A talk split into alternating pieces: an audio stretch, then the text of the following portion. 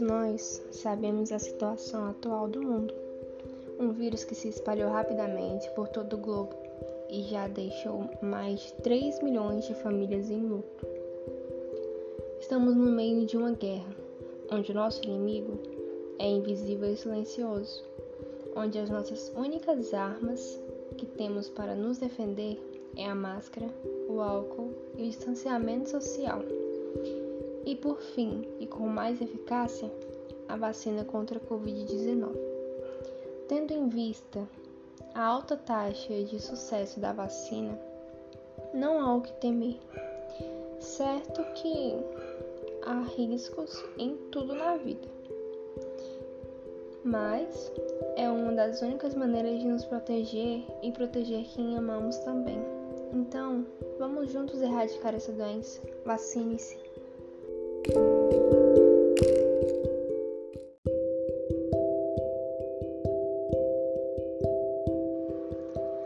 Vale do Silício. O que é? O Vale do Silício é o maior polo de tecnologia e inovação do mundo. Trata-se de um local em que estão reunidas empresas com grande potencial de crescimento e lucratividade.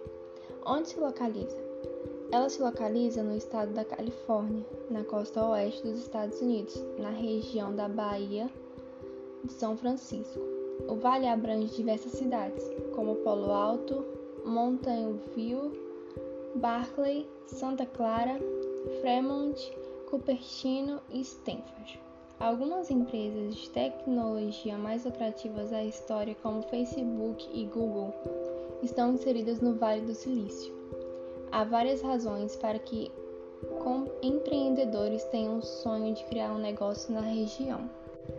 Além de ser o local onde nascem negócios de alto impacto e lucros, o Vale do Silício recebe investimentos de vários países, formatando o empreendedorismo e a inovação. Por que Vale do Silício? A denominação Vale do Silício foi criada por Ralph Vargas, que fundou e investiu em várias empresas locais. Em 1971, esse nome foi impresso pela primeira vez quando o jornalista Don Hoefler assinou uma série de artigos intitulada como Silicon Valley USA para o sem... semanário especializado Electronic News. O silício é um elemento químico abundante no planeta e é utilizado na produção de componentes eletrônicos, como chips e circuitos. O nome então se originou de fato de que muitas empresas da computação presentes na região utilizavam o silício como matéria-prima para os processadores. Já a denominação vale provém da geografia do local, que possui esse formato. Devido ao enorme sucesso da região, hoje a expressão Silicon Valley é sinônimo de centro de tecnologia. O que faz o Vale do Silício ter sucesso? Há diferentes razões pelas quais o Vale do Silício é tão bem sucedido. Primeiro, ele não é apenas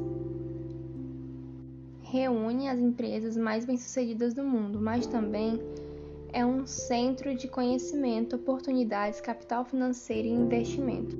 A integração de grandes talentos com profissionais que têm as habilidades mais procuradas no mercado também é um fator importante. Ou seja, o Vale do Silício é rico em termos de capital humano.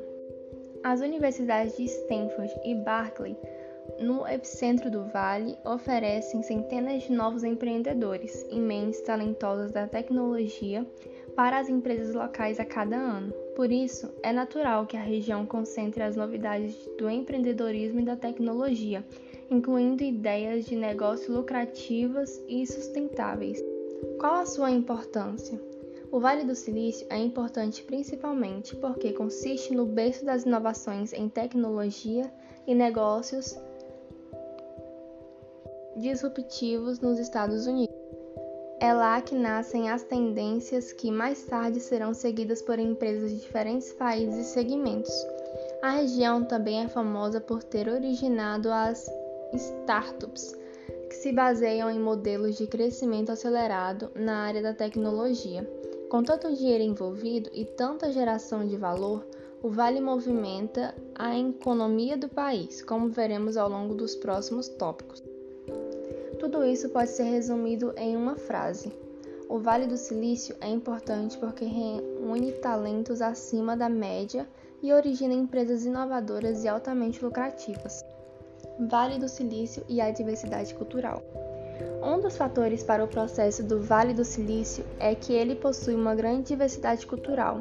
Pessoas de diferentes países atuam nas empresas da região, o que contribui para o intercâmbio de experiências, ideias e aprendizados entre os profissionais. Em 2016, segundo uma análise de estudos do Silicon Valley Institute for Regional Studies, 37% da população do Vale do Silício era composta por imigrantes. Ou seja, a região abriga pessoas de todos os cantos do mundo, muitas delas brasileiras, como você verá adiante. Mas por que a diversidade é tão importante? Porque é um ambiente plural, com pessoas de diferentes culturas e com hábitos diversos, fomenta a criação de ideias ainda mais inovadoras. No Vale do Silício, a pluralidade de ideias existe entre as pessoas, maior abertura para experimentar e aceitar coisas novas. Isso significa que as empresas têm mais facilidade para se adaptar às necessidades e inovações do mercado. Tecnopolos Tecnopolo é um centro tecnológico onde estão reunidas diversas atividades de pesquisa e desenvolvimento em várias áreas da alta tecnologia, como institutos e centros de pesquisas, empresas e universidades, que servem como pontes que fazem a ligação entre esses lugares, facilitando os contatos entre pessoas e instituições, fazendo com que haja uma economia de aglomeração ou de concentração espacial do desenvolvimento tecnológico. Essa sinergia promove o desenvolvimento de inovações técnicas com novos processos e novas ideias. São eles que concentram geralmente uma grande quantidade de mão de obra altamente qualificada, com professores de universidades e pesquisadores, todos os níveis de pós-graduação, como doutorado, pós-doutorado e PhD, além de muitos especialistas.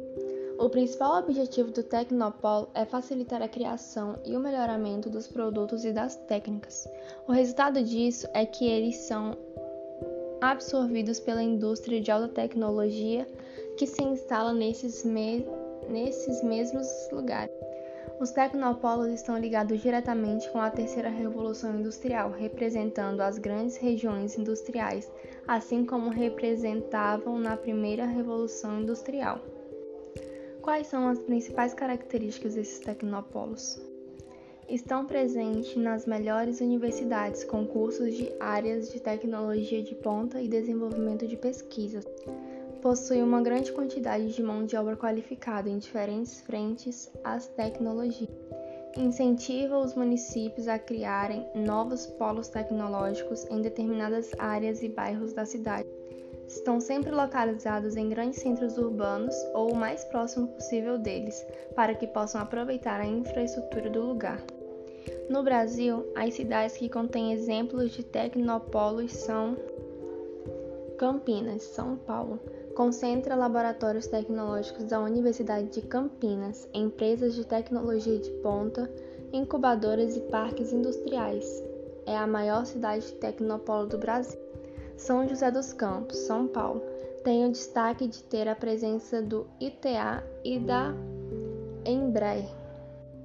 São Carlos, São Paulo. A presença da Universidade Federal de São Carlos justifica a grande quantidade de empresas de tecnologia de ponta na cidade. Blumenau, Santa Catarina. Destaque para a área de desenvolvimento de softwares. Recife, Pernambuco.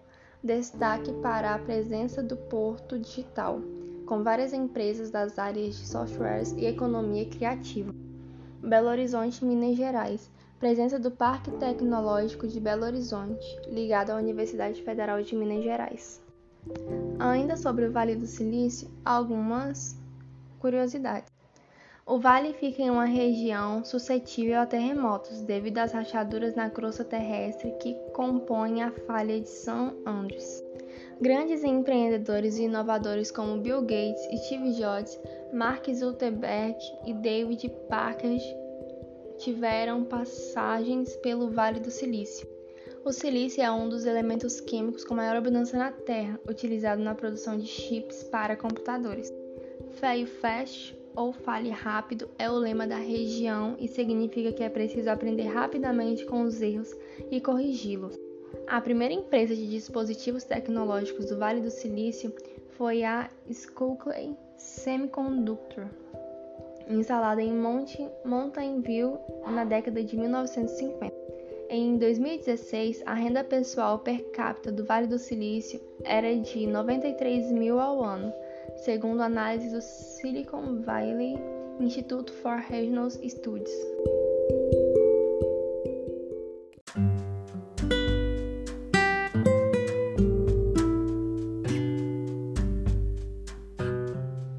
Senhora é um clássico da literatura que vem contra uma sociedade de costumes, onde percebemos ao longo do livro que existia o casamento comprado, o homem comprava sua mulher.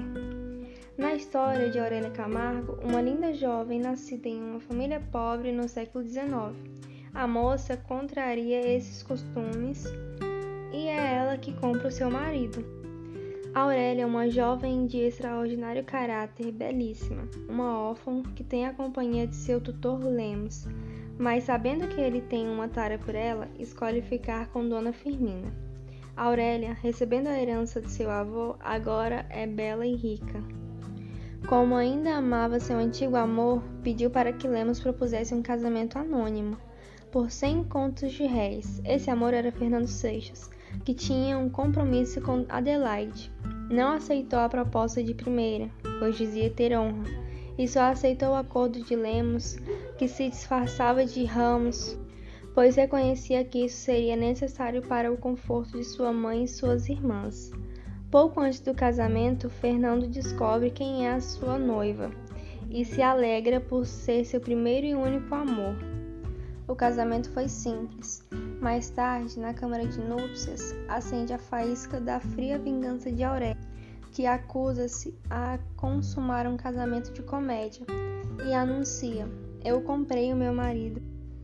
Mas por que dessa escolha de vingança de Aurélia? Como todos, Aurélia teve seus maus tempos e tinha paz, mas só a sua mãe era viva e também teve um irmão que faleceu depois de tomar banho frio em um dia quente depois de trabalhar muito. Ela era pobre, sozinha com sua mãe, porque seus familiares não os reconheciam como membros. Dona Emília insiste em que Aurélia vai para a janela para arrumar um marido, e ela, mesmo forçada pelo seu contexto, obedece. Fernando Seixas, também pobre, vivia com sua mãe e irmã, e até o presente continua assim. Nessa época, Aurélia já era uma musa e atraía muitos olhares, e é por meio de um amigo de Fernando que ele conhece Aurélia. Foi amor à primeira vista. Ele reúne coragem e pede Aurélia em namoro. Ambos se amavam muito. Aurélia aceitou de todo o coração. Um belo casal. Pena que esse não foi o caso para o Sr. Lemos, que tinha uma tara por Aurélia. Ele recomenda Fernando a um amigo que procurava um noivo para sua filha Adelaide, oferecendo 30 contos de réis como dote, com o objetivo de separar o belo casal, e no fim conseguiu. Fernando corta relações com Aurélia e, ressentido, abandona esse compromisso com Adelaide. Depois disso, Aurélia perde sua mãe e até então seu diferente avô o reconhece como Camargo e a deixa toda sua herança. Voltando ao presente, o casamento de Fernando está cada vez mais frio. Perante a sociedade e os amigos fingiam estar bem, e quando estavam a sós era uma realidade diferente, onde era uma relação de mestre e servo. Fernando, determinado a sair desse casamento, começa a trabalhar duro a fim de obter cem contos de réis para devolver de dote a Aurélia e poder pedir o volta. Depois de muito tempo de trabalho duro, pediu de volta. Aurélia, vendo a mudança de Seixas, mostra um testamento feito no dia do casamento. Lá constava que todo o amor e riqueza de Aurélia pertencia a Fernando. Isso reergueu o casamento.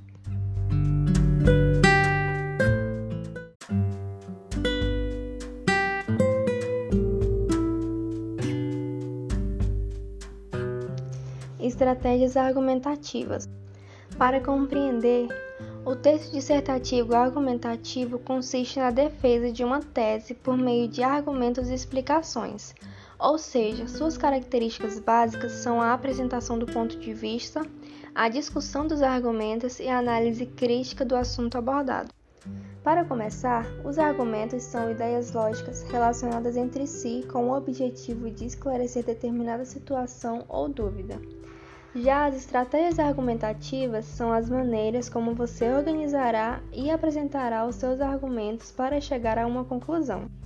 No Enem, por exemplo, essas estratégias são utilizadas com o intuito de convencer o leitor de que sua tese é a mais adequada. Além de provarem ao seu ponto de vista, são uma forma de mostrar para o corretor que você possui o vasto repertório sociocultural e sabe relacionar ele bem na defesa de sua tese. Quais são as estratégias argumentativas? Citar pessoas consagradas ou especialistas que passam de forma parecida com você e têm autoridade de falar sobre aquele assunto. Dessa forma, você pode utilizar exatamente o que ela disse, ou usando aspas, ou se você não lembrar tudo ao pé da letra, fazer referência a essa pessoa relacionando as ideias dela com as suas causa e consequência. Essa é uma estratégia argumentativa muito utilizada e consiste na apresentação de fatos que são causa, ou seja, aquilo que motiva, e de fatos que são consequências, aquilo que é ocasionado. As consequências podem ser positivas ou negativas, tudo vai depender do projeto do texto a qual a tese você está defendendo. Comparação. A comparação é outra estratégia argumentativa interessante, principalmente se você está falando de um ou mais produtos, serviços ou marcas do mesmo segmento, por exemplo. Aqui você precisará ter a habilidade de apontar as semelhanças e ou diferenças entre os dois ou mais elementos, conseguindo destacar os benefícios daquele que está defendendo. Isso te ajudará a guiar o leitor, de forma sutil ou não, a entender qual é a melhor opção. Analogia. Analogia é um processo cognitivo de transferência de informação a significado de um sujeito particular para outro sujeito particular, e também pode significar uma expressão linguística correspondendo a este processo. Argumento de autoridade. No argumento de autoridade, o leitor é levado a aceitar a validade da tese ou conclusão defendida a respeito de certos dados pela credibilidade atribuída a palavra de alguém publicamente considerado autoridade na área.